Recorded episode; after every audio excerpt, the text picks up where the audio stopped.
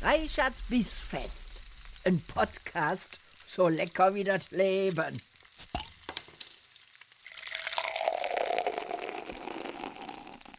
Liebe Freunde der gehaltvollen Verdauung, herzlich willkommen bei einer neuen Folge von meinem Podcast Reichards Bissfest. Und heute freue ich mich total, endlich mal einen Live-Gast hier bei mir sitzen zu haben.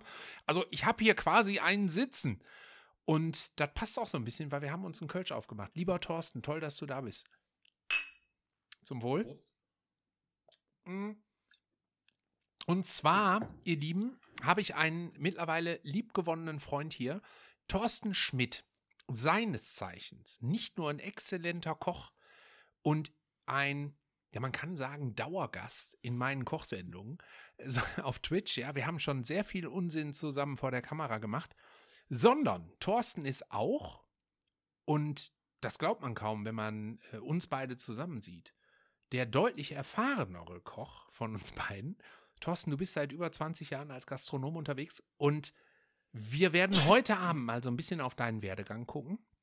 Auf das, was dich ins Schlemmwerk in Essen-Frintrop gebracht hat, in deinen eigenen Laden. Den Weg dahin und ich freue mich total, dass du hier bist.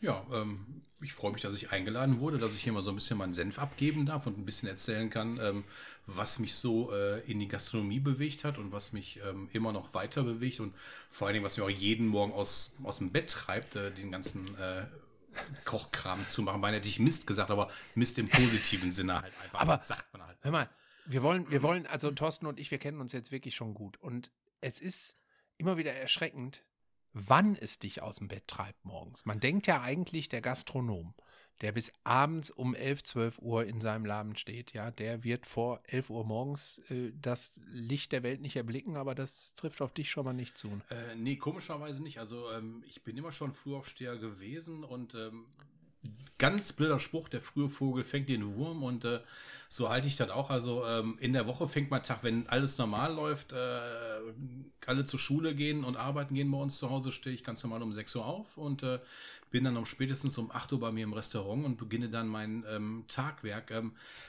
weil ich es gerne mache, weil ich auch gerne morgens meine Ruhe ganz einfach habe und ich habe mir so einen kleinen Traum erfüllt mit meinem eigenen Restaurant, kommen wir gleich noch zu. Und da kann ich schon mal so in Frintrop das Leben beobachten, wenn ich immer her so stehe, so ein bisschen rumfummel und so. Und du siehst so wirklich, wie die Stadt so langsam erwacht und so. Und das ist schon mal wirklich ziemlich geil. Muss man wirklich mal sagen, wenn du so das Leben beobachtest und vor allen Dingen du siehst auch mal wiederkehrende Leute und wiederkehrende Situationen. Kein Spaß. Es gibt mhm. manchmal Sachen, das ist so wie täglich Kusat Murmeltier und das ist halt super interessant. Und du kannst halt viel mehr machen, wenn du morgens halt unterwegs bist und was machst. Und ähm, ich bin auch mal gerne morgens früh um sechs auf dem Großmarkt in Essen und quatsch da mit meinen äh, Händlern, den ich jetzt mittlerweile auch schon seit über 25 Jahren kenne, halt einfach. Und äh, das ist halt, glaube ich, ähm, so platte klingt eine Lebenseinstellung bei mir halt einfach. Das ist für mich kein Beruf, sondern wirklich eine Berufung, die mich meinen, meinen ganzen Tag, auch wenn ich frei habe, so wie heute, äh, begleite, weil ich das einfach gerne mache. Aber ich glaube, ähm, jetzt sollte ich mal von vorne anfangen für die Leute, gibt es vielleicht noch einige, die mich nicht kennen. Kann ich mir zwar Nein, das kann ich mir auch nicht vorstellen. Nicht vorstellen, aber ähm, es mag ja nochmal welche noch geben. Ähm, ja, mein Name ist Thorsten Schmidt. Ähm, ich bin äh, 1976 ähm, geboren im Juni. Jetzt kann er selber rechnen, wie alt ich bin und werde. Ähm, und bin äh, seit dem 16. halben Jahr äh, Koch oder Koch geworden. Ich war so der typische äh, kein Bock auf Schule-Typ und äh, dann sagte ich mal, geh mal in eine Ausbildung rein, aber das fiel noch alles viel, viel früher bei mir an, nämlich bei meiner Oma, Oma Lisbeth. Ähm, bei der war ich immer jeden Samstag zum Einkaufen und äh, mit der bin ich mal einkaufen gegangen und meine Oma war auch eine reine Frohnatur und ähm, dem guten Essen immer zugesagt und äh, über die bin ich ans Kochen wirklich gekommen. Das ist also keine ausgedachte Geschichte. Es ist halt wirklich so. Über Oma bin ich ans Kochen gekommen.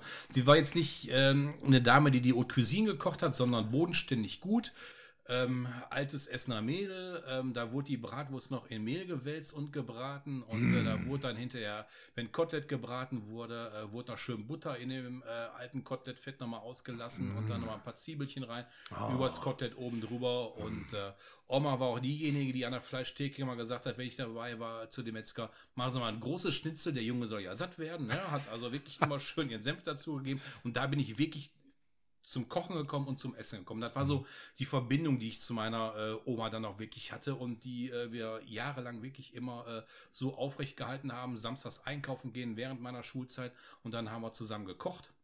Wie meine Oma hat gekocht und ich durfte Handlangerarbeiten machen. So, das ist jetzt quasi wie Stefan und ich. Ich bin die Oma und Stefan ist der Handlanger. Bitte? Und- ich sehe das genau umgekehrt. Aber ich habe eher die Statur wie eine Ach so, ich sehe das, ich sehe das völlig anders. Also, du hast ja schon wirklich sehr viel von mir gelernt und man muss ja sagen, Großteil deines äh, fachlichen Erfolgs kommt ja durch unsere Zusammenarbeit in den letzten anderthalb Jahren. Das muss man ja schon so sehen. Ich habe dich ja, Eigentlich äh, bin ich über heißes Wasser vor, davor überhaupt nicht hinausgekommen. genau, heißes Wasser und ein Stück Butter. Das war So. fertig für mich. Da war Da- Soße da war- rein, ne? ähm, Aber, aber das ist, ähm, was deine Oma Lisbeth war, war meine Oma Therese. Die hat mich auch, also das war einfach noch ein anderer Ja. Ansatz, glaube ich, ja, mit, mit Enkeln umzugehen. Die hat mich auch zum Einkaufen mitgeschleppt. Mit der habe ich auch gekocht zu Hause. Und naja, gut, du weißt, ich habe eine sehr alte Mutter, ne? ähm, die ist jetzt 86 und auch die hat mich immer an die Hand genommen und immer mit zum Einkaufen und zum Kochen Ja. und so. Das macht man das heute noch? Ich mache das mit meinen Kindern eigentlich nicht. Also bei uns ähm, ist es ein anderer Ansatz, weil, weil äh, mein Sohn ist damit groß geworden. Ich habe ihn also ähm, wirklich in Kindesalter äh, mit in die Küche genommen, äh, mit seiner ähm, Wiege ähm, auf die Arbeitsfläche gestellt. Er hat mir zugeguckt und ist dann quasi ähm, in dem Restaurant auch teilweise mit groß geworden, äh, in dem ich dann äh, gearbeitet habe und, und er kennt es halt nicht anders. Und für ihn ist auch mittlerweile ähm, gutes Essen wichtig und das Einkaufen halt auch. Also er ist auch immer, jetzt ist er gerade in der Pubertät, jetzt ist er gerade alles scheißegal, aber er ist gerne mit mir zum Großmarkt gefahren morgens, äh, weil er wusste, wenn wir morgens um 6 Uhr auf dem Großmarkt sind essen, da gibt es immer noch ein schönes Schnitzelbrötchen hinterher. Und äh, das hat ihn dann halt so angetrieben und äh, hatte auch Spaß daran halt einfach. Ähm, ich glaube, das ist wieder im Kommen halt, dass, dass die, die Leute auch ihre Kinder dahin mitnehmen und äh, das ist eine schöne Sache. Und ähm, für mich ist es eine Zeit, die möchte ich nicht missen. Vor allen Dingen ähm, habe ich, und das ist jetzt nicht, nicht bös gemeint, aber meinen anderen ähm, Geschwistern und meinen Cousins und Cousinen gegenüber viel mehr Zeit mit meiner Oma verbracht als alle anderen. Hm. Weil wir halt wirklich äh, fast einen ganzen Samstag miteinander verbracht haben und, und, äh, und uns da ausgetauscht haben. Und, und äh, ich war gerne bei meiner Oma, weil sie ein warmer, herzlicher Mensch war, aber auch die erste, die Kabelfernsehen hatte, wo man MTV gucken konnte. Natürlich auch. Aber das hat Oma nicht gestört. Die hat sich mit mir da hingesetzt und hat sich Beavis und Butthead angeguckt, hat das zwar nicht verstanden, aber äh, wenn die Enkel glücklich waren, war Oma glücklich. Ja, ja. Und das war halt eine, eine tolle Sache. Und die hat mich dann auch hinterher ähm, weitergebracht in meine, in meine Ausbildung dann halt hinterher rein. Wo hast dann du die denn gemacht? Im Schloss Hugenpot in Essen. Ach ja, Also- natürlich im Schloss Hugenpot, ne? Also kannst du jetzt nicht irgendwie bei am schiefen Eck in Altenessen oder Löffel so, ne? sondern also natürlich, in Altenessen, du. aber schön am Schloss Hugenpot. Genau, und äh, da habe ich meine Ausbildung gemacht und ähm, das ist auch so eine Zeit, ähm, die möchte ich äh, jetzt nicht mehr missen, weil das war so ähm, schöne Erlebnisse, die du da hattest. Das war also, man muss sich das vorstellen, wirklich noch ein richtiges Grand Hotel, weil das heute leider nicht mehr so wirklich ist. Wir waren 26 Köche, die da gearbeitet haben und äh, du als kleiner Stift wirklich, äh, wir sind alle in Weiß rumgelaufen und äh, äh, das war immer alles für mich ein Riesenerlebnis da und da hast du eine tolle Ausbildung gemacht. Ich hatte einen tollen Lehrherrn, hart aber gerecht, wirklich echt, Herr Marzi hieß er, ähm, leider schon verstorben, ähm, ein herzensguter Mensch. In welcher Zeitphase sind wir jetzt? Wenn du, ähm, du bist 76er Jahrgang, das heißt, das war so 92, ne? Äh, 92, 93 genau, in der ich Ecke? habe äh, genau 93 meine ähm, Ausbildung begonnen. Jetzt halte ich fest, pass auf, da haben wir noch nicht drüber gesprochen. Ich war ähm, mit ein, ich bin ja ein paar Jahre älter, ich bin jetzt 50, ne, 71er Jahrgang.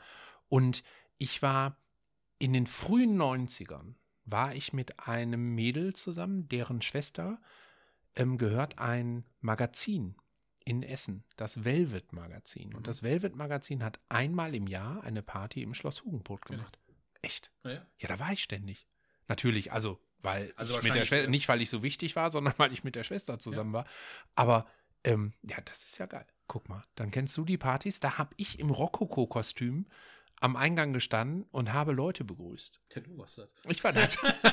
Nein, also wirklich, das sind wirklich so Sachen, äh, da, da wurden schöne Feste gefeiert. ja, das war toll. Das war wirklich echt äh, grandios und das hatte so in jungen Jahren, da war ich gerade äh, ja 17 Jahre alt, dann hatte ich natürlich abgeholt halt einfach. Ne? Du fandest das toll und so und ich muss ganz ehrlich sagen, meine Ausbildung war nicht einfach, aber ähm, da ich nicht zur Bundeswehr gegangen bin, hat die mich wirklich geformt. mhm. Also es war wirklich äh, hart, aber ähm, es hat dich wirklich nach vorne gebracht und ähm, es war nach hinten geguckt, wirklich eine total schöne Zeit. Ich muss dich da wirklich ganz ernst gemeint ausfragen, weil ich mir vorstellen kann, du bist 16, du bist mitten in der Pubertät. Du, Ich war ähm, schon fertig. ne? Und du bist irgendwie auf der Suche nach einem Ausbildungsplatz, dann kommst du doch auf alles, aber nicht aufs Schloss Hugenbrot als erstes. Und zweitens, wie haben die denn ihre Azubis ausgewählt? Also sind die hingegangen und haben gesagt, mach mal ähm, Testkochen, zeig mal, was du schon wurde kannst. Kettwig. Ja, also ich meine, das ist ja wirklich, das war, das, das ist das Hotel schlechthin bei uns im Ruhrgebiet gewesen für all diejenigen von euch. Ich habe 16 Abonnenten aus den USA, ja, die wissen wahrscheinlich überhaupt nichts über das Schloss Hugenpot. Aber das Schloss Hugenpot war das wichtigste Hotel und auch das wichtigste Restaurant im Großraum Ruhrgebiet. Da ist sogar der Helmut Kohl mit Genau. seiner Entourage äh, bei entsprechenden Anlässen. Also wir eingeladen. haben damals den EU-Gipfel hier ähm, ausgerichtet auch und äh, das war eine riesengroße Sache. Also da hast du wirklich einen Berlusconi ähm, über den Platz laufen sehen und, und hier äh, den französischen Präsidenten und, und Mhm. äh, die sind da wirklich alle hergelaufen. Das war schon eine richtig äh, große, äh, große Sache, wie ich da reingekommen Ja, bin. genau. Ähm, ich habe auch noch ein bisschen was zu erzählen. Ach, hör doch auf, das kann ich nicht glauben. Komm. ähm, also ich bin da reingekommen, äh, Mhm. eigentlich ganz einfach ähm, über meine Eltern, über meine Oma, die halt damals den äh, Restaurantleiter sehr gut, äh, sehr gut kannten. Mhm. Und ähm, wie ich ja schon gesagt hatte, war meine Oma immer dem Essen sehr zugetan und äh, hat auch das eine oder andere Mal äh, sich da verwöhnen lassen halt. Und äh, meine Oma ist halt wirklich so ein Ruhrgebietstyp gewesen, die, die mit jedem dann irgendwie konnte und die jeder mochte. Und ähm, ja, dann hatten meine Eltern auch noch ihre Finger damit im Spiel. Und äh, da hieß es, der Junge will Koch werden, warum auch immer. Ähm, wenn er Praktikum macht, macht er das da. Schulpraktikum. So. Schulpraktikum da gemacht, drei, drei Wochen lang. Ich bin jeden Morgen von Essen-Krei, da kommt Atze Schröder her, jetzt nicht lästern, äh, von Essen-Krei nach Essen-Kettwig mit Bus und Bahn gefahren. Das hieß also, mein Dienst fing morgens um 8 Uhr an und ich musste um 6 Uhr, glaube ich, äh, morgens schon losfahren, damit du in Essen-Kettwig bist, weil zum Schloss Hugenpot nur zweimal am Tag ein Bus fuhr. Wahnsinn. Oder du bist halt gelaufen von, Ja. von Kettwig vor der Ja. Brücke. So. Und ähm, nachdem ich mein Praktikum da abgeschlossen hatte, ähm, kam dann äh, einer für mich, der, der wirklich größten Menschen, die ich so kennengelernt habe, ähm, die mich beeindruckt haben, war der Herr Neumann, der damalige ähm, Hoteldirektor und Besitzer des ähm, Schloss Hugenpotes, ähm, der wirklich ein, ein Gentleman, ein Grand Seigneur war, wie man ihn auch immer nannte. Das war ein, ein wirklich Top-Mann. Er, er sah gut aus, sah gepflegt aus, hatte so ein bisschen französischen Flair, hatte eine französische Frau und so, war, war sehr schön. Und äh, die haben mir dann halt nach meinem Praktikum angeboten, willst du nicht deine Ausbildung machen? So, und dann habe ich gesagt, ja, Ausbildung mache ich. Und kurze Seiteninfo, ich habe bis zum heutigen Tage noch nirgendwo eine schriftliche Bewerbung abgegeben. Ich habe noch, mich noch nie irgendwo bewerben müssen, sondern habe das immer irgendwie über meinen Charme, wenn ihr mich jetzt sehen könntet, ist ja leider ein Podcast. Äh, Ja, ich kann ja mal ein das? Foto. Ich kann, wir haben ja eben ein TikTok-Video gemacht. Da könnte man dich jetzt sehen. Ja, da ist ja so ein komischer Filter drauf, da zeigt jetzt nicht die Wahrheit. ähm, und da bin ich halt äh, da in die Ausbildung gekommen und ähm, das kam mir dann halt gelegen, weil ich keinen Bock auf Schule hatte und Abitur habe ich jetzt nicht so den Sinn drin gesehen, wenn ich jetzt studieren will oder so, ja, aber wollte ich nie, weil ich sowieso schulfaul war. Und äh, ja, dann habe ich meine Ausbildung da angefangen. Und ähm, dann natürlich auch so nach einem Jahr gemerkt, das ist jetzt nicht so geil alles, wollte auch hinschmeißen, äh, weil das wirklich ein brutaler Job da war. Das war also wirklich, äh, ich sag mal, ein Hauen und ein Stechen zwischendurch, aber jetzt nicht, wie man das heute kennt, sondern auf einer ganz anderen Ebene halt einfach. Das war halt so. Ich meine, es, gibt Schlimmer oder, oder Halt, nein, nicht, nicht bösartig. leichter? Achso. Mhm. Nicht, nicht bösartig. Das gehörte halt dazu. Es gibt halt so Sachen, ähm, die gehören dazu. Die, die finde ich auch heute extrem wichtig, dass die nicht, nicht kaputt geredet werden oder nicht rausgenommen werden, weil das formt die jungen Leute halt einfach. Und ähm, es war halt ein brutaler Job. Und ich meine, äh, das war auch damals als Auszubildender nicht nur mit acht Stunden zu machen, sondern da hast du zehn oder zwölf Stunden gearbeitet. Und wenn ich dann Küchenchef gefragt hat, bleibst du noch? Da hat er gesagt, ja klar. Dann bleibe ich halt einfach. Ne? Das hatte ich als junger Mensch ähm, auch mitgenommen dann halt irgendwann. Äh, aber ich muss auch dazu sagen, ich hatte einen tollen Freundeskreis ähm, die mich dann äh, samstags abends spät abgeholt haben, äh, mich so stinkig wie ich war mitgenommen haben, äh, auf eine Party mitgenommen haben und dass sich das da auch mal weiter transportiert hat. Ne? Und die dann auch gesagt haben, mach weiter, du machst das gerne und äh, was mir dann auch geholfen hat. Und ähm, ja, meine Ausbildung ähm, abgeschlossen und dann ähm, war das eigentlich ähm, in der Gastronomie so und im Restaurant so, Ausbildung beendet, weg. Und das habe ich auch gemacht. Dann habe ich meinen Zivildienst gemacht für den Rettungsdienst äh, der Malteser in Essen. Bin ich im Krankenwagen und Rettungswagen gefahren. War auch eine schöne Zeit. Äh, da bin ich dann so nebenbei auch noch immer ähm, jobben gegangen und habe als Koch gearbeitet, weil als Koch kannst du immer und überall arbeiten. Und das hat sich damals halt angeboten, äh, dass du das dann noch nebenbei ähm, gemacht hattest. Und dann, ähm, ja, habe ich ähm, irgendwann, das weiß ich im Zusammenhang gar nicht mehr, mit meinem, mit einem Mitauszubildenden äh, das Angebot gekriegt, ähm, bei einem Gastronom in Oberhausen anzufangen. Und zwar nicht bei McDonalds, wie man jetzt denken würde, wenn man an Oberhausen denkt, sondern Ich glaube, ich gehe jetzt. Der Stefan macht alleine weiter. nee, äh, da habe ich dann also äh, bei Hackbad angefangen. Hackbad in Oberhausen. Äh, Super Restaurant. Toller äh, gastronomischer Betrieb, tolles Restaurant. Und ähm, da habe ich dann äh, eine Zeit lang gearbeitet. Und ähm, jetzt nagelt mich nicht auf äh, Zeitleisten fest. Das habe ich alles nicht mehr so. Da müsste meine Frau hier sitzen. Die kann das alles äh, Mhm. mir dann nochmal äh, genau erklären. Ähm, dann sind wir nach Hamburg gegangen eine, eine Zeit lang und äh? Also du warst erst im Hackbad, erst war ich in Hackbad, genau. aber da warst du doch so lange. Du bist doch. Ja, ich war ja zwischendurch, nee, nee, das war ja äh, Ah, vor okay. 2000 und dann bin ich weg. Dann haben wir in Hamburg ähm, gelebt und gearbeitet Mhm. mit meiner damaligen Freundin, jetzigen Frau und äh, die ist immer ähm, mitgekommen. Und da hast du aber auch als Koch dann gearbeitet in Nee, da Hamburg? war ich wirklich Friseur dann. Da habe ich dann eine Zeit lang Ach, als krass. Friseur an der Außenalster gearbeitet. Ja. Glaubst du mir das jetzt wirklich? Ja, natürlich. Ja, Friseur. Ich meine, guck dir deine Frisur an. Kann man ja bei TikTok gucken in dem Video. Das ist wirklich eine hervorragende Frisur. Nein, habe ich als Koch natürlich gearbeitet. Ach so, Ja, ja ich nicke immer, ne? Bei meinen Gästen, ich nicke immer. Ich sage immer so, ach ja. Er hat es mir wirklich geglaubt. Ich hab's wirklich Und das geglaubt. bitte nicht rausschneiden. Nein, um Gottes Willen, du hast das auch sehr glaubwürdig gerade gesagt. ähm, ja, und da habe ich äh, ja, auch als äh, Koch gearbeitet ähm, in zwei Restaurants, drei Restaurants. Hast du die noch in Erinnerung? Ist das so, waren das so Restaurants, die dich weitergebracht haben oder waren das Restaurants, wo du einfach nur um Geld zu verdienen gearbeitet hast? Also als Koch arbeitest du in jungen Jahren sowieso immer nur um Geld zu verdienen. Du willst einfach nur den nächsten Tag erleben. Oh, mhm. Äh, weil die Bezahlung ist wirklich beschissen und je höher du einsteigst in der Gastronomie, umso weniger verdienst du halt einfach, umso mehr musst du schuften. Aber Köche sind Enthusiasten, das stört die nicht einfach. Äh, Hauptsache, äh, es gibt eine geile Party, es gibt ein bisschen was zu feiern, es gibt ein bisschen was zu saufen irgendwann mal. Das ist erstmal in den jungen Jahren wirklich wichtig. Kein, äh, keine mehr. Und ähm, ja, ich habe äh, angefangen im Restaurant Zeig zu arbeiten.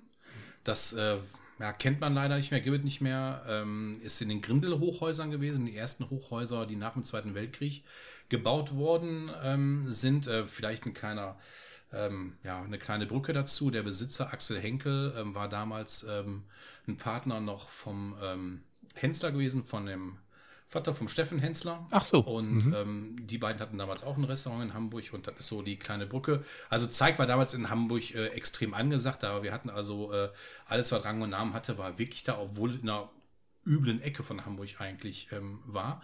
Und ähm, dann bin ich da weg. Dann habe ich im Dreitageszeiten gearbeitet. Das war so ein das war zur New Economy damals, ähm, hat der Laden aufgemacht. Ähm, Im Amolhof hieß das. Das ist so, ich habe jetzt nicht mehr drauf, wie, die, wie das Viertel hieß auf jeden Fall. Man nennt es auf jeden Fall äh, das kleine Venedig von Hamburg.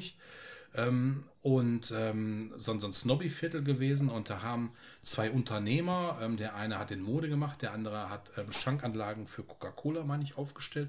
Und die haben Restaurants im Boden gestampft. Und das hieß drei Tageszeiten. Das hieß Frühstück, Mittag, Abend. Aber dann haben wir noch Kuchen gemacht, dann haben wir noch Sandwiches gemacht und Kaffee to go gemacht. Wir waren die ersten in Hamburg, die Kaffee to go angeboten haben in dem Laden. Das kann man sich heute nicht mehr vorstellen, Nee. ne? dass das mal innovativ war. Aber genau, und, und äh, das war halt so äh, für mich mit eines der, der, der geilsten Jobs, äh, weil, weil da auf einmal äh, Geld keine Rolle spielte. Eigentlich spielt bei einem Restaurantbetrieb Geld immer eine Rolle. Aber da war das egal. Da musste einfach nur gepusht werden, weil die halt diese Lücke gesehen haben. Die New Economy schoss da aus dem Boden. Da war auf einmal Geld da und wir wollten hip sein. Wir hatten Marius Müller-Westernhagen, ähm, hatten wir da gehabt. Der war Stammgast gewesen. Ähm, dann hatten wir damals die, die Bananenbieger von Big Brother aus der ersten Staffel. Die waren alle da gewesen. Und da liefen also wirklich auch immer so, so ganz rauschende Feste, halt so Hamburg-Style wirklich halt ab. Und ähm, das war ein super geiler Laden, wo wir gearbeitet haben. Halt, ne? Aber da musstest du auch richtig schackern. Ähm, aber du hast auch viel gesehen und es hat unheimlich viel Spaß gemacht. Vor allen Dingen waren da zwei tolle Chefs gewesen, die also wirklich echt auch ihr, ihr Personal umsorgt haben und mit tollen Sachen versorgt haben. Und das war also wirklich auch eine ähm, super geile Zeit. Und ähm, dann irgendwann ähm, stand der äh, ja, Jörg Kappert bei mir auf der Matte, der auch Hamburger ist, und fragte, ob ich zurückkommen möchte. Und ähm, dachte ich, ja, Okay. warum nicht?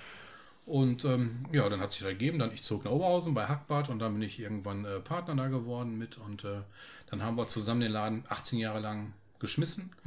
Erst haben wir zusammen gekocht, dann haben wir gemerkt, zusammenkochen ist jetzt nicht so wirklich mehr unser, unser Thema, das funktioniert nicht. Aber ganz kurz, um nachzufragen, du bist ja mit deinem Kumpel zusammen damals aus der Ausbildung zum Hackbad gegangen und mit, ähm, na, du hattest eben erzählt, dass du aus deiner Ausbildung heraus noch einen ähm, Koch kanntest, mit dem du zusammen im Hackbad angefangen hast. Ich hab's auf Band. Äh, Möchte ich gerne mal hören. nee, ehrlich Nee, nicht? Nein, nein, nein, nein, nein, also du musst Okay. okay. verwechseln. Ja. Ähm, also ich bin, bin alleine da weg, ich war, war immer ähm, alleine unterwegs. Ach so, okay. Meine Frau habe ich vielleicht äh, erwähnt, aber Ja, nee, der, das war kein, nicht der Kumpel, den ich gerade irgendwie Ja, gedacht aber okay, habe. können wir ja nachhören. Okay, hinterher. aber du, du bist ähm, quasi zurückgegangen, ja, aus dieser, ich nenne sie jetzt mal High Society Welt, Ja. wieder zurück in den Pott. Was hat dich da zurückgezogen? Eigentlich würde man doch denken, du bist am Ziel all, aller Mm. Jungkochträume angekommen. Ähm, nein, leider nein, weil wenn du ein Ruhrgebietskind bist, dann ähm, brauchst du Herzlichkeit und Wärme. Und die bietet dir der Norden nicht. Ähm, ich habe immer gesagt, ich habe in Hamburg habe ich Bekannte, keine Freunde. Mhm.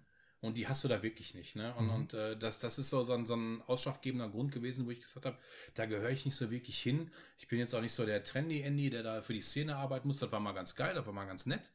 Ähm, wir haben tolle Sachen gemacht. Ich habe damals den Küchenchef vom Dollhaus kennengelernt äh, und so eine Geschichten Mhm. halt. Ne? Mhm. Da, du, es war halt wirklich Hamburg live. Also so wie es das heute auch nicht mehr gibt, hast du da wirklich noch äh, hautnah äh, erlebt. Und ähm, dann ähm, habe ich halt das Angebot gekriegt, dann halt auch als Partner mit äh, zu arbeiten. Und dann ist, wie alt war ich da? Boah, Mann, ich war 23, 24. Ist halt natürlich ein tolles Angebot. Und äh, das habe ich dann auch wahrgenommen. Hm. Und äh, meine Frau wollte sowieso ähm, immer gerne wieder, wieder zurück, obwohl sie auch einen tollen Job in Hamburg hatte. Mhm. Was hat die Und- gemacht? Ähm, die hat ähm, in einer privaten ähm, Herzlabor gearbeitet, Herzkatheterklinik. Wow. Ähm, direkt am äh, Tierpark oben, wir haben am Mhm. Tierpark oben schön gewohnt. Äh, es war auch ein super Job halt einfach, aber ähm, ist halt auch ein Ruhrgebietskind und wollte dann halt immer wieder ähm, zurück. Ja, und dann kam das Angebot und ähm, da mir das immer Spaß gemacht hatte, bin ich dann halt zurück und ähm, habe dann 18 Jahre lang äh, mit dem Jörg dort Hackbad ähm, betrieben und irgendwann kam dann so der Scheidepunkt, wo man dann sagte, das macht jetzt keinen Sinn mehr für einen selber, weil ich meine, das ist ein, ein tolles Restaurant, ein tolles System, das läuft, aber ich wollte immer noch Veränderungen haben.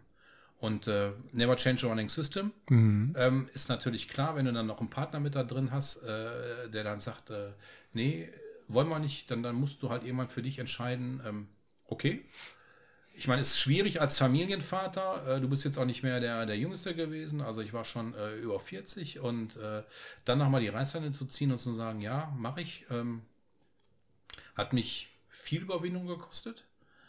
Sicherheiten aufzugeben, aber dann irgendwann, ich möchte auch irgendwann nicht zurückblicken und sagen, ähm, hättest du mal. Mhm. Meine Frau sagt auch immer zu mir, ich möchte dir da nicht im Weg stehen und möchte mir nicht irgendwann anhören, äh, warum hasse. Ne? Mhm. Und äh, so leben wir eigentlich unser Leben halt auch. Und sie hat mich dazu ermutigt, das zu machen. Ihr war bewusst, was das für Einschnitte sind, ähm, trägt sie aber mit und trägt sie immer noch wunderbar mit. Und dann ähm, habe ich halt meinen eigenen Laden halt aufgemacht und ähm, den dann auch wirklich so aufgebaut, ähm, wie ich mir Restaurant vorstelle. Als du eben am Einstieg äh, des Podcasts davon erzählt hast, wie du da morgens arbeitest, wenn man deinen Laden kennt, der, das ist ein Eckrestaurant. Das liegt an der ähm, zentralen Straße bei uns in Essen-Frintrop. Ich komme daher, ne, deswegen sage ich bei uns. Ähm, man kann rausgucken, man kann von draußen reingucken. Du bist ein sehr präsenter Koch. Und ich kann mir gut vorstellen, dass wahrscheinlich 98 Prozent der Restaurants dieser Welt das natürlich genau umgekehrt haben. Das heißt, es gibt irgendwo eine Tür, die ist zu, dahinter ist die Küche. Ja, und ähm, deswegen interessiert mich natürlich, war das etwas, was du zum ersten Mal so im Schlemmwerk umgesetzt hast? Diese offene Küche, dieses rausgucken können, dieses präsent sein können, das ist ja ein ganz zentraler Bestandteil von deinem Restaurant. Das erste Mal habe ich das tatsächlich erlebt bei Axel Henkel im Zeig. Der hatte eine offene Küche und ähm, da saßen halt die Leute auch immer dran und äh, haben da gegessen. Und äh, da hast du auch äh, schöne Kontakte zum Milieu ganz einfach da ähm, mitgehabt, was auch wirklich sehr interessant war. Auch nicht negativ gemeint, mhm. sondern wirklich äh, viele interessante Gespräche da geführt. Und ähm, ich weiß gar nicht, also es war, glaube ich, nicht bewusst, ähm, aber ich wollte nicht mehr weggesperrt sein. Mhm. Für mich war so dieses Wegsperren und, und äh, wie man merkt, ich rede halt sehr gerne und, mhm. und Nein, ich finde das ja toll. so der Grund für mich gewesen. Du kannst mit den Leuten interagieren. Mhm. Und ähm, deswegen ähm, habe ich dann den Schritt gemacht, halt einfach, ähm, ich möchte eine offene Küche haben weil ich halt auch äh, so ein kleiner Kontrollfreak bin, auch gerne sehe, was ist im Restaurant los. Und es läuft halt auch nicht immer alles glatt. Aber ähm, durch diese offene Küche habe ich einen ganz anderen Bezug zu meinen Gästen. Die kommen sofort oder du siehst sofort, ah, Tisch 14, da stimmt irgendwas nicht, äh, Kellner hinschicken oder gehst du mhm. selber hin und kannst das sofort glatt bügeln. Und das ist halt, äh, ich glaube, was so unser Restaurant halt ausmacht halt einfach, äh, weil wir diesen, diesen ähm, Kontakt haben, weil wir halt auch anfassbar sind und erlebbar sind und man sieht, wenn es uns gut geht, man sieht mir aber auch an, wenn ich im Stress bin oder wenn ich geladen bin oder wie auch immer und Stammgäste sehen das mittlerweile und äh, amüsieren sich darüber und sprechen dich auch hinterher darauf an und sagen, oh, gerade aber nicht so geil bei dir und so. Mhm. Ne? Und ähm, ich glaube, das ist auch diese Verbindung, die man hat und ähm, eigentlich wollte ich jetzt nicht ansprechen, aber mhm. Corona hat auch viel dazu getan. Weil durch dieses To-Go-Geschäft, was wir gemacht haben, hast du zu vielen Stammgästen unheimlich viel einen engen Kontakt gehabt, die immer und immer wieder gekommen sind, mhm. mit denen ich sonst nie geredet hätte. Aber dadurch hast du halt Gespräche angefangen und wirklich Verbindungen aufgebaut. Und es gibt auch wirklich so, so, ich sag mal, 20 Stammgäste, die alles mitmachen, was ich mache. Und das ist toll. Mhm. Und das ist also auch wirklich, die waren bei unserem Stream auch mit dabei und, und ähm, die das alles unterstützen. Und diese Bindung, äh, die bewegt dich halt jeden Tag immer wieder ähm, zu machen. Das, was du machst halt halt mhm. wirklich. Ne? Und diese, diese offene Küche ist halt wirklich so, du, du hast halt einen freien Blick ne? und, und du, du, du siehst halt, was abgeht. Und ich habe mir angewöhnt, ähm, schon relativ schnell am Anfang, wir haben 2019 aufgemacht, äh, jedem, der dahergeht, freundlich zuzuwinken. Das erste halbe Jahr haben die wahrscheinlich alle gedacht, was, was stimmt mit dem jetzt einfach nicht. Ne? Winkt der immer. genau, warum winkt der immer? Ne? Aber mittlerweile ähm, 99 Prozent der Leute grüßen freundlich, gucken mich an und winken. Oder ich habe bei mir ähm, zwei große ähm, Supermärkte, ähm, bekannte äh, Marken in der, ähm, wie nennt man das? In dem Dreieck. Gebäudekomplex. Halt, Gebäudekomplex, danke. Mhm. Ähm, und wenn du halt rausgehst auf den Parkplatz und da kommt einer, die quatschen dich halt an, ne? Mhm. Obwohl du ihn wirklich nur so visuell halt äh, kennst, ne? Und, mhm. und fragen, wie geht es hier, alles okay und so. Und, äh, und das ist schön. Ja. Und ich glaube auch, ähm, dadurch ähm, gewinnst du Gäste. Aber das ist noch nicht mal so das Wichtige, was ich dahinter sehe, sondern einfach, da hat meine Dame bei Facebook geschrieben, ähm, ich glaube, ich muss mal ins Schlemmwerk gehen. Die haben so einen netten Koch, der winkt immer. Ja, das ist ne? und, natürlich und das ist, glaube ich, schon Freundlichkeit kostet beste Marketing, ne? Ja. Das ist halt einfach, das ist, äh, das, das, kann jeder machen und äh, mhm. äh, ich glaube, das ist so das, das, schönste Kompliment, was du halt haben kannst, wenn halt wirklich jemand sagt, äh, der winkt immer so nett, da muss ich mal hingehen und mhm. das ist auch schön halt einfach, ne? Und, das ist auch mein Erfolgsgeheimnis auf Twitch. Ich winke auch immer. Ja, aber auch, passiert auch nicht, ne? nee, aber ich winke. Nee, aber ähm, mich interessiert natürlich diese Rolle, die du da jetzt einnimmst im Vergleich zu der Rolle, die du im Hackbad hattest. Ne? Ähm, warst du im Hackbad genauso eng mit euren Gästen in Kontakt? Ähm, Weil du warst ja deutlich länger da. Also ich meine, 18 Jahre ist ja ein Brett. Ist ja wirklich ein Brett. Ne? Da wird man ja auch denken, da ist man da hast du deine nicht 20 Stammgäste, die blind alles mitmachen, sondern da hast du 150 Stammgäste, die blind alles Ja, mitmachen. das ist so ein bisschen anders aufgebaut, das System. Das war ja nicht um mich herum gebaut, sondern äh, es gibt ja immer bei den erfolgreichen Restaurants die, die die Arbeit hintenrum machen und Mhm. die, die nach vorne glänzen. Mhm. Ne? Lass mal einfach mal so im Raum So ein bisschen wie bei uns beiden, wenn wir zusammen streamen. Richtig, genau. Das Ne? ist, äh, Dass ich, ich schufte da im Hintergrund und, Und- sorge und dafür glänze und du halt glänzt vor der Kamera. Ja, Und ähm, das ist halt ähm, da auch so gewesen, ähm, dass ich da gar nicht so, so präsent war, was die Öffentlichkeit anging, sondern äh, das hat ein anderer Part halt übernommen, äh, war auch mit so einer Ärgernis zeitweise Mhm. für mich halt einfach, weil du natürlich auch das Ego äh, auch so ein bisschen gestreichelt haben möchtest. Ich habe natürlich, weil ich auch 18 Jahre lang Kochkurse gegeben und habe viele Menschen darüber kennengelernt. Mhm. Ähm, hat mir auch bei meiner ähm, Neueröffnung unheimlich geholfen, Ach weil ja. du halt viele Leute halt kanntest und, und äh, das auch dadurch so ein bisschen supported wurde halt einfach. Ähm, aber äh, Ja, das kann ich aber nachvollziehen.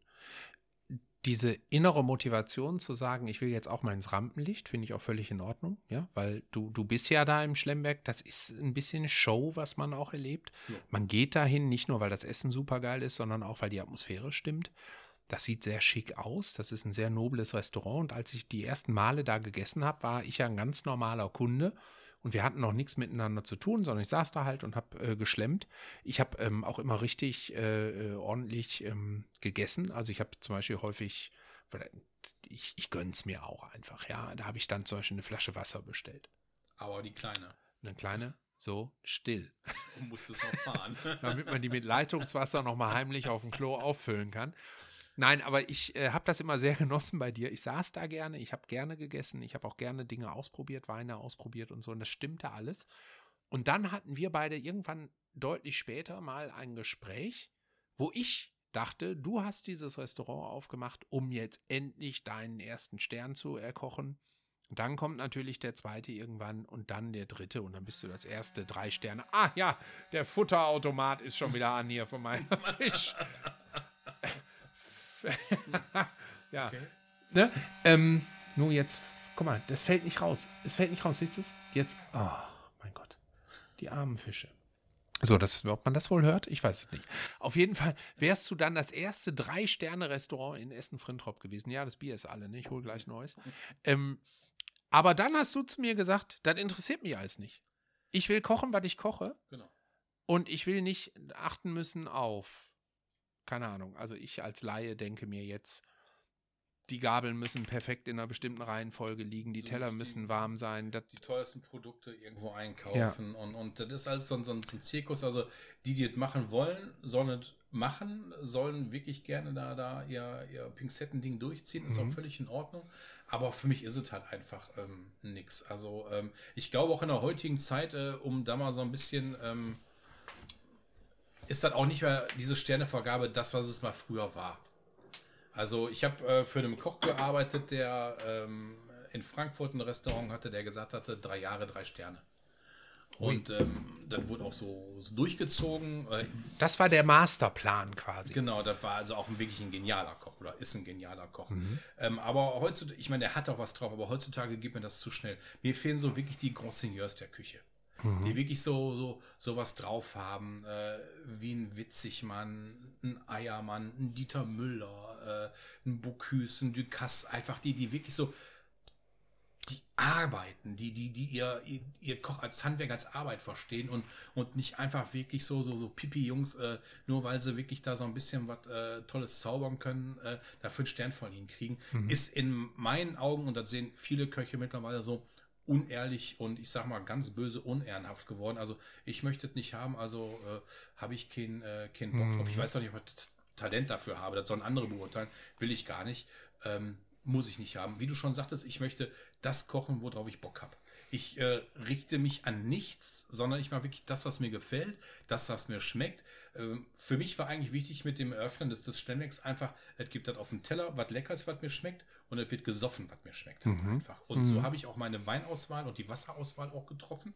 Ähm, das ist also wirklich Hervorragendes Wasser. was es im Glas gibt, was ich halt gut finde. Und äh, auch beim, beim Bier ist es genauso. Da gibt es nur das, was ich sage, das finde ich klasse. Aber bist du denn als Koch, komm, wir machen mal gerade das Kölsch auf, ne? Das wäre doch. Boah, als synchron. Zum Wohl, schön, Cheers. dass du hier bist. Hm. Aber es gibt ja unheimlich viele Köche und ich habe ähm, gute Bekannte unten in, im hessischen Raum, die auch ein tolles Restaurant betreiben. Die belohnen sich dann immer mit so, ich nenne das jetzt mal, das ist ein doofer Begriff, aber mit so einer Gourmetreise. Ja, die sind dann eine Woche, haben die mal das Restaurant zu und dann gehen die jeden Tag in ein anderes Sterne-Restaurant. Einfach weil die sagen, ich will was völlig Neues. Essen ausprobieren. Reizt dich denn so eine Sterneküche? Also bist du dann jemand, der sagt, boah, Ja, hier, also keine Ahnung, äh, Nels, Also- Nelson Müller ist ja zum Beispiel so ein ganz bekannter Koch auch im, im Essener Raum. Und, äh, oder hier jetzt in äh, Köln haben wir so ein, so ein sehr gutes äh, französisches Restaurant. Le Maison Salon heißt das, glaube ich. Ne? Und äh, sind das dann so Orte, wo du sagst, so, boah, ich brauche jetzt für mich, um meinen Horizont zu erweitern, Sterneküche, ich probiere jetzt was aus? ähm, ich sag mal ein ganz klares Jein. Oh, herrlich. Ähm, also, äh, es kommt immer darauf an. Also, ich, ich glaube halt einfach, ähm, es gibt so, so, so Einzelheiten, ähm, die man daraus für sich separieren kann als, als Koch oder als das, was ich mache. Ähm, aber ähm, mir ist die Vielfalt wichtiger halt einfach. Ich bin jetzt auch nicht so, weil wenn ich das mit meiner Familie mache, ähm, wirst du da unheimlich schnell ein kleines Vermögen los. Äh, weil mein Sohn gerade in dem Alter ist, der wächst und wächst und stopft in sich hinein, weil es nur gibt. Und Mhm. äh, da lässt er das mal lieber sein. Kurze Randnotiz. Nein, also ähm, ich, ich mache das, wo- worauf ich Bock habe. Mhm. Es, es kann mal sein, dass ich sage, äh, komm Schatzi, äh, zieh mal eine kleine Schwarze an, äh, wir gehen jetzt mal äh, lecker dahin, aber nicht gezielt in die Sterne-Gastronomie. Ich mache es Mhm. viel lieber ähm, im Urlaub zum Beispiel. Ich bin unheimlich gerne in der Toskana. Äh, das ist so mein äh, Nachhausekommen eigentlich. Und, und äh, da ähm, wühle ich mich durch die ähm, Restaurants, egal äh, welcher Couleur das halt einfach ist. Und ich habe immer so ein Glück und, und lerne dann auch noch tolle Leute ganz einfach kennen, obwohl mein Italienisch äh, miserabel bis nicht vorhanden ist. Ähm, aber irgendwie schenkelt man sich da so durch und da nehme ich viel, viel mit. Oder früher habe ich viele Reisen mit meiner Frau ähm, ganz, ganz einfach gemacht. Ähm, ein kleines Beispiel. Ähm, wir sind nach Bali geflogen. Eigentlich wollten wir nur äh, nach Spanien, aber irgendwie haben wir dann bis nach Bali geschafft. Und ähm, haben dann halt Urlaub gemacht und ich bin Typ, ich kann mich jetzt nicht so äh, an den Strand knallen oder äh, 7000 Tempel mir angucken. Und ähm, ich habe wirklich so ein Talent, Menschen kennenzulernen. Und dann habe ich halt einen ähm, Restaurantbesitzer da kennengelernt, weil wir ein paar Mal essen waren und unterhalten. Und ich habe gesagt, ich bin auch Koch und so. Und dann sagte er, ach, komm doch mal kochen. Ja, und dann habe ich drei Tage lang äh, in einem Hotel oder vielmehr in einem Restaurant auf Bali gearbeitet. Mhm. Hat den Himmel und Ed beigebracht, habe denen gezeigt, wie man Senfdressing macht. Und die haben ja ihre balinesische Küche dann da halt gezeigt. Ne? Geil. Und äh, das sind so Erlebnisse halt einfach. Also ich ähm, gehe nicht bewusst irgendwo hin. Mhm. Ich, also ich Mhm. mache das nicht, nicht bewusst, weil ich einfach glaube, ähm, dass was ich mache, passiert automatisch. Du hast natürlich auch schon 25 Jahre Kocherfahrung, die du mit dir durch Ja, die Gegend aber- trägst. das darf man Stefan, ja auch nicht Kochen vergessen. Ist nicht alles und ich sage mal so, wie ich denke, du musst auch was gefressen haben. Mhm. damit du wirklich weißt, wovon du sprichst halt einfach. Ob gut oder schlecht. Ich bin jetzt nicht derjenige, der sagt, du musst jetzt immer nur High-Level essen. Nein, ich meine, glaubt mir, viele Sterneköche nach ihrem Abendservice treffen sich bei McDonalds oder anderen großen Burgerketten, um da wirklich den Abend Revue passieren zu lassen und sich so einen schnöden Burger reinzuhauen. Mhm. Oder einer geht mal einen Döner holen oder so. Das ist halt wirklich so. Mhm. Und ähm, ich glaube, die Mischung macht das. Und ich glaube, auch dann erst fängst du an, gut zu werden, wenn du aus allem, was es gibt, für dich deine Mischung machst. Und wenn du dann auch den Geschmack deiner zukünftigen Gäste ähm, triffst, hast du, glaube ich, alles, alles richtig gemacht. Also Mhm. ich gehe jetzt nicht Sterne abfuttern. Das ist mir einfach zu, ähm, zu anstrengend halt einfach. Ne? Das kann mal passieren. Ich habe also ein schönes ähm, Restauranterlebnis. Ähm, Gambero Rosso heißt das. Ähm, ist in der Toskana, ähm, in San Vincenzo. Zwei Sterne hatte er damals. Ein ganz tolles Restaurant. Da habe ich zum Beispiel, da sind wir auch unbewusst reingekommen, meine Frau und ich. Habe ich die geilste Schokoladensuppe meines Lebens gegessen. Mhm. Habe ich noch nie gehabt, so ein Erlebnis. Ne? Mhm. Aber wie gesagt, das war unbewusst. Und, und ich glaube, die guten Sachen passieren ja halt einfach nur, wenn du nicht drüber nachdenkst. Wie ist das, wenn du sowas isst wie eine Schokoladensuppe? Also ich mache auch eine Schokoladensuppe. Ich kann dir gleich mal mein Rezept was verraten. Du da reinmachst. Nee, ich verrate dir das gleich am Ende des Podcasts. Aber wenn du jetzt sowas da isst und du denkst, meine Fresse ist das geil, kannst du rauskriegen, wie der das gemacht hat? Oder die das gemacht haben? Ähm, Ja, du, du kannst es schon. Ich meine, da gibt es ja wirklich äh, einen wirklich für mich auch tollen Fernsehkoch. Äh, Tim Melzer bewundere ich, finde ich wirklich klasse, den Typen. Ich ähm, liebe Tim Melzer, was, Jamie was Oliver, der so, so, so wirklich macht. Und du, du kannst also wirklich, du kannst es rausschmecken. Nicht, nicht haargenau, aber du kannst, und, und da sind wir wieder an dem Punkt, er ist ja auch so ein Typ, der fokussiert sich jetzt nicht auf High-End-Küche, sondern einfach wirklich, du, du musst Kochen gelebt haben, du musst gegessen haben, du musst Erfahrung gemacht haben. Und nur wenn du ein breites Spektrum an, an Geschmäckern, an Aromen hast, kannst du auch wirklich hingehen und abstrakt äh, das zusammenzubauen. Es gibt natürlich so, so Sachen, wo ich dann sage äh, zu meiner Frau, Schatz, gib mir mal zu schreiben, ich muss mir das aufschreiben. Hm, ne? Okay. Da, mhm. dann, dann bin ich wirklich so, so geflasht und dann mein Problem ist dann halt einfach und dann quäle ich meine Frau damit. Ich kann auch auf dem Heimweg stundenlang darüber sprechen, wie wohl ich mich gefühlt habe und, mhm. und wie toll das war, weil das sind so Sachen, gutes Essen und ein, und ein schöner Abend öffnen mein Herz das ist halt wirklich so, das ist so, ich finde das so, so schön, wenn du dich wohlfühlst und, und ohne jetzt wirklich großen Heckmeck äh, die Leute äh, mich in ihren Bann gezogen haben, dann bin ich glücklich und zufrieden. Und das ist jetzt nicht ein Stern, null Sterne, 16 Gummio-Punkte, mhm. 14 Gummio-Punkte, sondern ähm, es können alle mhm. irgendwo. Und, und, und ich glaube, ähm, das Besondere ist, wenn du aus den einfachen Dingen des Lebens ähm, was Besonderes machst äh, auf dem Teller und mit deiner Persönlichkeit, mit dem Service, den du anbietest und mit dem, was du machst. Und ähm, ich glaube, dann, dann, dann machst du vieles ganz einfach ähm, richtig. Und äh, deswegen nochmal zum Ausgang mhm. deiner Frage zu kommen, äh, plane ich jetzt keine Gourmetreisen oder so. Ähm, nee, also mhm. für mich ist eine Gourmetreise, äh, wenn wir unseren Sommer in der Toskana verbringen und ich weiß, wir können auf den Markt gehen. Äh, da gibt es ein paar spezielle, ähm, hier heißt das Street-Food-Stände. In der Toskana stehen die halt überall auf dem Markt rum, wo es dann halt so ein paar geile Sachen halt gibt. Ob sie dann Wildschwein aufschneiden oder eine Porchetta aufschneiden oder irgendwie was anderes machen, frittierte Polenta machen, so. Das sind für mich Erlebnisse. Mhm. Ich will äh, mit einem Blick auf die Uhr, weil wir beiden Hübschen müssen in fünf Minuten live gehen, äh, will ich gerne noch zwei Fragen loswerden. Also, ich glaube, es ist wichtig zu verstehen, dass du natürlich nicht mehr einfach nur ein Koch bist, sondern du bist ein Gastronom. Wo würdest du sagen, ist der Unterschied zwischen dem festangestellten Koch in einem Restaurant und demjenigen, dem so ein Restaurant gehört und der in der Küche steht? Also ich, ganz ehrlich, ich wehre mich eigentlich gegen diesen Begriff Gastronom, weil der momentan auch in der jetzigen Situation so, so, so viel ausgesprochen wird und eigentlich finde ich ihn schäbig. Mhm. Ich bin Koch, Punkt. Ich bin ein Koch, der Unternehmer ist. Mhm. Und ähm, aber in meiner letzten Position und mit meinem Partner Jörg zusammen habe ich schon immer verantwortlich gearbeitet. Und ähm, so, so machen das viele Köche wie ich halt ganz einfach. Und äh, ich sorry, aber ich, ich, bin, ich bin, bin, bin Koch mit dem eigenen Laden, aber als Gastronom sehe ich mich halt einfach nicht. Also, Wo würdest du denn sagen, fängt die Grenze an? Wann ist man denn Gastronom? Also für mich als, als Laie ist es so, ein Gastronom ist der selbstständige Unternehmer, der sein ja, Restaurant es ist hat. ja auch im, im ne? Volksmund ist ja völlig richtig, aber ich fühle mich nicht so, weil ich okay. bin Koch. Mhm. Also ich, ich schäme mich auch nicht dafür, dass ich Koch bin. Nee, um Gottes Willen. Nein, nein, aber es, es gibt ja viele, so, die sich für ihr Handwerk schämen, halt einfach so und sagen, oh, nee. Ähm, aber ich, ich bin, bin stolz darauf und, und wann, wann bin ich ein Gastronom? Weiß ich nicht. Äh, wenn ich nicht mehr in der eigenen Küche stehe, sondern nur noch dirigiere und sage, mhm. mach hier, mach da und, und befehlige vielleicht, kann ich dir nicht sagen, mache ich mir auch keine Gedanken drüber, weil für mich ist ganz klar, ähm, ich bin Koch und, und das bin ich aus Leidenschaft und ähm, Wünschst du dir denn manchmal einfach nur Koch sein zu dürfen? Nee. Und nicht mehr das ganze Wirtschaftliche noch mit an der Backe zu haben? Wäre langweilig. Okay.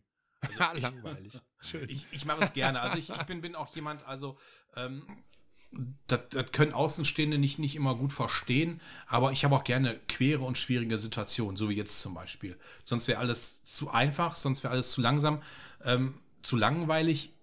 Mir ging es immer gut ich hatte nie, nie Sorgen, nie Probleme, war immer alles toll und abgesichert. Und jetzt gerade mal hast du so zwei Jahre, drei Jahre, vielleicht, wo es mal nicht so geil läuft, aber irgendwo ähm, entsteht wieder was Neues und, und, und was, was, was, was Gutes vielleicht. Und sind wir mal ganz ehrlich, hätten wir dieses böse C nicht gehabt, würden wir beide hier nicht sitzen. Genau das habe ich Dann gerade auch gedacht. Du vor der Theke sitzen, ja. mich anhimmeln und sagen, so möchte ich auch gerne sein. Ja, gut. Und ich würde Autogrammkarten Das mache ich ja, das mache ich ja immer noch. Ich sitze ja hier auch so, mache immer Fotos von dir zwischendurch. So, Mann. Nein, aber wirklich, dann, dann hätten wir uns doch nie, nie so getroffen, nie so zusammengesetzt. Und deswegen denke ich, ähm, ja, auch wieder ein blöder Spruch, jede Krise hat was Gutes. Und das ist für mich das Gute, was ich daraus ähm, ziehe und habe. Ähm, und man muss auch einfach mal, entschuldigt bitte, den Kopf aus dem Arsch ziehen und einfach mal machen. Mhm. Wir können jetzt immer alle jammern und jammern und jammern, aber ähm, das wollen wir eigentlich gar nicht. Äh, wir machen einfach weiter. Und ähm, ja. Mhm.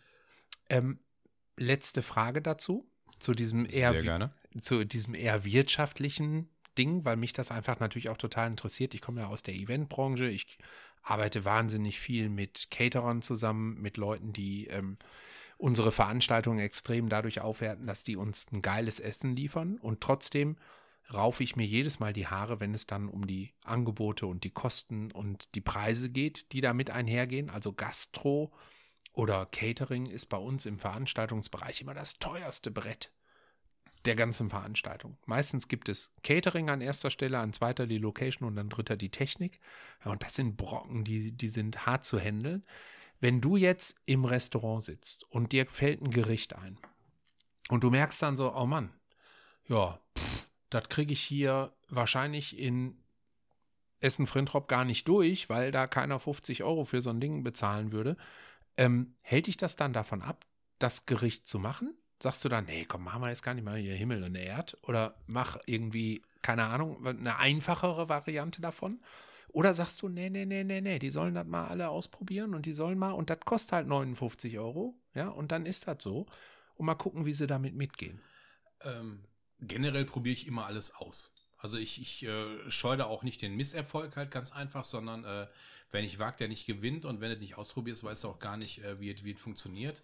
Ähm, aber meistens ist es dann halt wirklich so, dass du vom Gegenteil überzeugt wirst und die Leute das dann wirklich auch, auch bestellen und nehmen und äh, sich daran noch erfreuen. Und natürlich hast du manchmal so ein, äh, ja, sauber auf Kies gefurzt, wie man so schön sagt, Mhm. ne? Äh, da passiert dann halt einfach nichts mit. Dann ist das halt einfach so. Aber du musst doch auch Negativerfahrungen machen. Hm. Und nur, nur das im Gleichgewicht mit positiven Sachen bringt dich weiter halt einfach. Und äh, diesen Mut musst du natürlich auch haben. Ne? Du darfst natürlich jetzt nicht keine Tausender versenken. Ich meine, da redest du im, im schlimmsten Fall mal von, von 50, 80, 100 Euro vielleicht. Äh, aber ähm, dann hast du auch noch Freunde und Familie und Personal, die sich über sowas ganz einfach freuen. Und dann, dann ist das halt einfach so. Aber du Mhm. hast dann wieder deinen Horizont erweitert und sagst, okay, das ist die Grenze. Bis dahin können wir gehen und äh, alles andere brauchen wir nicht machen. Aber ähm, in der Regel ähm, ist mein Einkauf und, und alles andere auch so, dass ich immer mich im mittleren Preissegment ganz einfach bewege, weil ich möchte gerne alle ansprechen. Hm. Ich mache auch mal den Burger äh, wie, wie ein äh, Filet oder äh, jetzt haben wir den Sky auf der Karte. Ich, ich changiere mit allem irgendwie, aber das sind halt auch wirklich Sachen, ähm, wo ich dann auch Bock drauf habe und sage, das muss ich jetzt halt so machen und äh, das macht mir jetzt gerade Spaß und das will ich jetzt gerade so machen. Und kann auch sein, dass ich ähm, von Dienstags bis Freitags äh, zweimal meine Karte gewechselt habe. Was ich übrigens total cool finde an deinem Essen, ist, dass es nicht nur unfassbar lecker ist, sondern es sieht auch immer total geil aus. Also die Teller, die du rausgibst, sind immer so kleine Kunstwerke. Ne? Ja, komm, andere das- schöner machen. Ja, natürlich, es gibt immer Leute, die das schöner machen können. Aber ähm, ich gucke da drauf und denke so, okay, ähm, das, ist, das ist ein Foto wert. Ne? Ähm, und wir hatten ja eben schon mal kurz drüber gesprochen, dass eigentlich diese ganze Social Media ähm, ähm, Präsenz, die man zeigen muss, ne? ja viel, viel mehr so in visuellen äh, Eindrücken stattfindet, ne? als, das heutz, als, als wir das so gewohnt sind. Ne? Wie wir eben hier spaßeshalber am Anfang des Podcasts mal eben ein TikTok-Video gemacht haben, das verändert sich ja total. Äh, Ist das für dich eine große Herausforderung, damit zu gehen? Oder? Auf jeden Fall. Also ähm, ich, ich will diese Herausforderung, macht das Spaß, aber du musst das wirklich ähm, integrieren bei dir. Und du musst dich auch wie zu vielen Sachen, musst du dich dazu zwingen, das zu tun. Also wir haben jetzt mal angefangen, so immer mal von schönen Tellern ein Foto zu machen und äh, das muss halt einfach so, so wachsen. Und, und irgendwann geht das so in Fleisch und Blut über. Es muss ein Automatismus einfach da sein, und, aber den muss dann sich anerziehen. Und dann hast du da, glaube ich, auch ähm, großen Erfolg mit, weil du natürlich auch da, was viele unserer Kollegen halt unterschätzen, ist, äh, wenn du dich auf diesem Social Media Bereichen ähm, austobst, halt, das ist kostenlose Werbung, Mann. Halte den Gedanken, ich starte mal gerade den Stream. Achso, halte den Gedanken. Ich halte. Ich bin, sofort wieder. Ähm, wenn ihr möchtet, kann ich euch gerne etwas vorsingen. Och ja, wenn wir es irgendwie verhindern können. sein? Also ich habe da so ein, so ein weit gefächertes ähm, Repertoire ähm, an ähm, Volksliedern, ähm, an Klassikern, an Oldies. Ähm, ihr könnt ja einfach mal anrufen unter 0800 3 mal die 7, 4 mal die 5 und einfach mal äh, ein paar Wünsche abgeben und dann werde ich sie euch gerne vorsingen.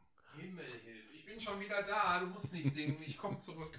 So, ja, das So. ist halt, äh, wir müssen ja so ein bisschen effizient sein heute Abend, ja?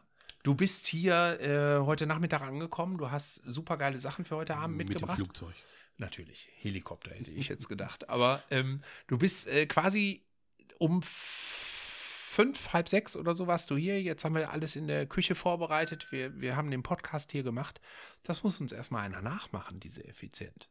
Ne? Das ist schon. Äh, Kurze Seiteninfo, ich habe vorbereitet. ja, ich habe äh, aber auch mitgedacht. So, und ich möchte, ich will jetzt hier an dieser Stelle dir noch eben die Augen öffnen mit meinem Schokoladensuppenrezept. Ja. ja. Ja, ich höre, ja, das ist auf jeden Fall. So, also pass auf, wichtig ist, dass du bei der äh, Schokoladensuppe, dass du da ähm, mit einer guten Schokolade arbeitest. Ne? Dann nehme ich immer die Vollmilch vom Milka. So, und dann habe ich eine schöne Brühe. So, und dann tue ich die Brühe in den Topf, mach das heiß und dann zwei Tafeln äh, Vollmilchschokolade da rein. Und dann musst du das langsam kochen und rühren. Ein bisschen abschmecken, noch mit Salz und Pfeffer. Irre. Irre. Ne? Mal, ist das dein Puls, der da die ganze Zeit. Das schießt gerade voll da oben. Ja. äh, nee, auch Ja. gen genau so äh, wird dann auch wirklich äh, international gemacht. Ist so, ne? ja, absolut. Also jeder Schokolatier, der sich das jetzt anhört, Ja. ähm, Es ist wirklich, es ist er wird unfassbar niederknien und weinen. Ja, es ist wirklich sehr lecker. Aber So. ich habe schon damit gerechnet, dass du jetzt mit der Brühe ankommst. So, ja, aber ihr Lieben da draußen an den Empfängnisgeräten, wir müssen tatsächlich jetzt in die Küche wechseln. Wir müssen nämlich jetzt streamen. Und äh, Thorsten, danke. sehr gerne, hat mir Spaß gemacht. Mir Ähm, auch. Das war jetzt deutlich zu kurz einfach. Wir haben gerade schon so ein bisschen äh, vorab geblödelt, das können wir Mhm. auch vier Stunden lang durchziehen. Ja. Ich glaube, damit hätten wir beide ähm, kein Problem. Nee, ne? das Einfach, hätten wir äh, auch locker vier Stunden jetzt weitermachen können. Genau. Und ich habe noch so viele Fragen, wir wiederholen das nochmal. Ne? Sehr gerne. Dann sollten wir auf jeden Fall mal ähm, früher damit anfangen. Merkst du, wie hier eine Nachricht nach der anderen Ja, reinploppt? ja, äh, meine Frau schreibt mir gerade, hat Badewasser eingelassen, ich soll nach Hause kommen. Oh, ja gut, komm, fahr, ich mach den Stream alleine. Aber lass deine ganzen Sachen hier. Ja, definitiv. Ja, ähm, ich bedanke In diesem mich, dass Sinne. ich kommen durfte und ähm, freue mich auf ein nächstes Mal. Ich glaube, ich noch viel zu erzählen. Ich habe unheimlich viel zu erzählen. Und ich habe auch unheimlich viele schöne Geschichten, ähm, die mir sowieso keiner glaubt, weil ich schon alles erlebt habe in meinem kurzen Leben. Ah, Mit ja, knappen 28 Jahren gerade. 28, ja, sicher, sicher. So, Thorsten, ich drücke auf Stopp. Es war mir ein Richtfest. Bis bald. Cheers. Ciao. Reichards Bissfest. Ein Podcast so lecker wie das Leben.